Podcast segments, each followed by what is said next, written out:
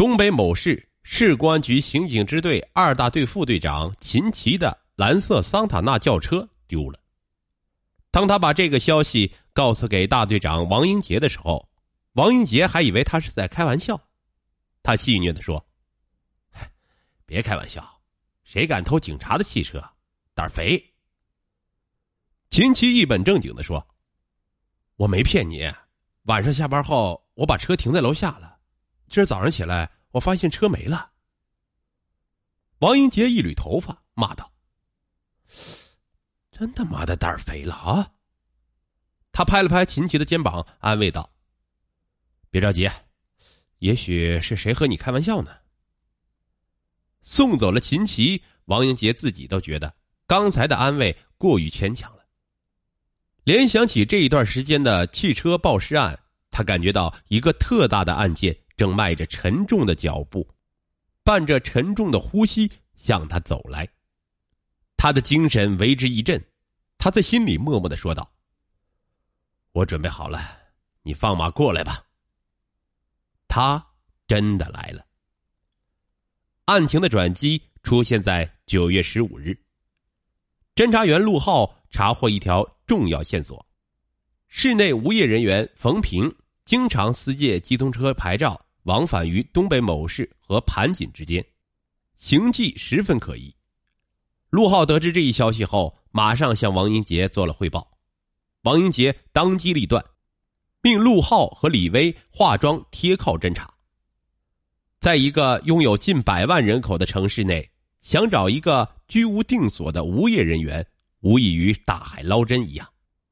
陆浩和李威的侦查工作陷入了进退两难的境地。就在他们百思不得其解的时候，九月十七日的上午，有一个朋友给陆浩打来了电话。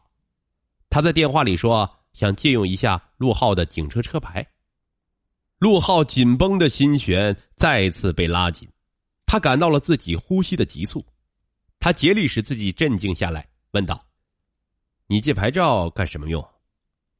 朋友回答道：“呃，其实不是我用，有个朋友想出手一辆车。”他说：“有公安牌照，在路上能安全点陆浩忙问：“能告诉我你朋友叫啥名吗？”“啊，冯平。”陆浩的心为之一震呐，真是踏破铁鞋无觅处，得来全不费工夫啊！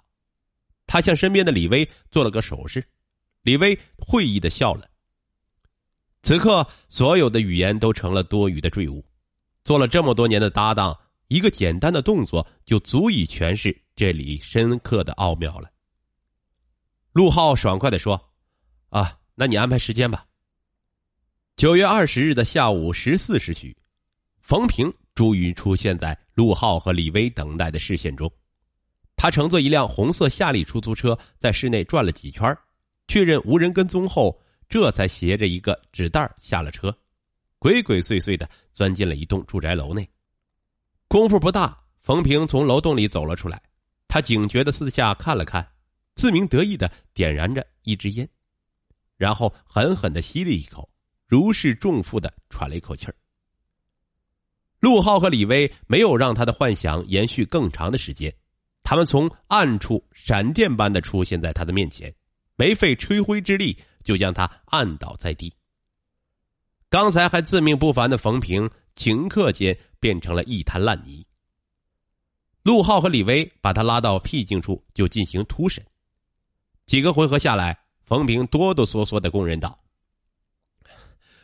我只是给朋友送东西的，别的事儿我可啥也没干呢。”陆浩问：“你没干啥别的事儿，借车牌照干啥？”冯平说：“呃，有个朋友想想卖车。”这卖车为啥要借牌照？他的车哪儿来的？呃，可能是偷的吧。他叫啥名字？呃，叫叫王树林，是是盘锦人。呃，现在住他姨家。他姨家在哪儿？呃，在那个呃石油六厂家属住宅的小区。陆浩深知事关重大，他忙用电话把这里的情况及时向王英杰做了汇报。听完情况汇报后，王英杰高兴的说：“干得好，哥们儿！我们现在的任务就是好好做冯平的工作，争取把他拉过来，这对以后的侦破工作十分重要。呃，我马上向领导汇报，有事儿咱们随时联系。放下电话，王英杰将案件进展情况向支队长李玉林做了详细的汇报。李玉林对此极为重视，他马上向市局主管刑侦工作的副局长高红建做了详尽的汇报。高副局长当即指示二大队立即成立专案组，全力侦破此案。两分钟后，由王英杰任组长的专案组正式成立了。专案组成立后。制定了三条侦破方案：一是继续监控王树林的住宅，以扩大线索；二是加大审讯力度，摸清该团伙组织构成及犯罪事实；三是抓住战机，适时起赃。与此同时，陆浩又打来电话，告诉王英杰一个好消息：冯平在强大的心理攻势和政策的感召下，供述了自己一九九七年以来。先后为王树林在北京盘锦和东北某市市内销售多辆赃车的犯罪事实，同时他还供认，王树林还有一辆车藏匿在安居工程小区附近的南大坝的一间平房里，正待价而沽。今晚有人来看车。下午三点多，二大队十二名侦查员乔装改扮，分四组把王树林家团团围住。王英杰把手机交给冯平。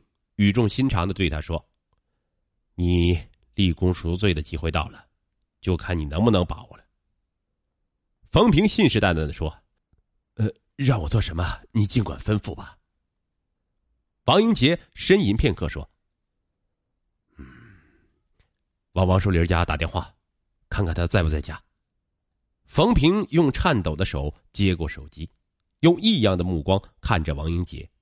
王英杰信任的点点头。冯平这才拨通了王树林家的电话。接电话的正是王树林本人。冯平说：“呃，呃，大哥，我是冯平，呃，你在家呢？”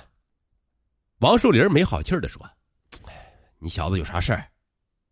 冯平说：“呃，有个朋友托我买辆车，呃，大哥手头有没有现货呀？”王树林想了想说：“嗯。”这几天风声紧，让他再等两天。冯平收了线，对王英杰说：“呃，他在家呢。”接着，王英杰率领王富贵、陆浩、李威等人来到王树林家门口，他有节奏的敲了敲房门，里边有人问：“谁呀？”王英杰沉着的回答道：“我是修下水的，楼上的下水道堵了，让我过来看看你家有没有漏水。”门开了一道缝，王英杰就率先冲了进去。在北屋坐着的两男一女，墙壁上供着一尊佛像，几炷香正冒着袅袅的青烟，将粗糙的佛像点缀的非常朦胧。王英杰他们的忽然闯进，让屋里的人目瞪口呆。很快，有个人站起身，气势汹汹的问：“你们是干什么的？怎么说闯就闯进来了？”王英杰走到他的跟前镇定自若的说：“你叫什么名字？”那人理直气壮的说：“老子叫王树林怎么样？”王英杰二话没说，立刻扑了上去，一下子把王树林压在身下，将他生擒活捉。屋里的一男一女被这突如其来的变故吓得是目瞪口呆呀，他们不住的念叨着谁也听不懂的梵语。经过对他们的突审，了解到，这一男一女原来是王树林信佛妻子的佛友，今天是来王家串门的。不巧王妻逛街不在家，他们是边念佛边等候他的归来，没想到目睹了刚才那惊心动魄的一幕。有了他们的解释，屋里香烟缭绕，也就不足为怪了。佛光普照，但从不保佑罪恶，自古如此。王英杰把两位佛友安顿好，马上着手对王树林家进行搜查。不大功夫，就从他家搜出了多个机动车牌照、多把螺丝刀、机动车钥匙和点火开关。种种迹象表明，王树林是盗窃机动车的重大嫌疑犯。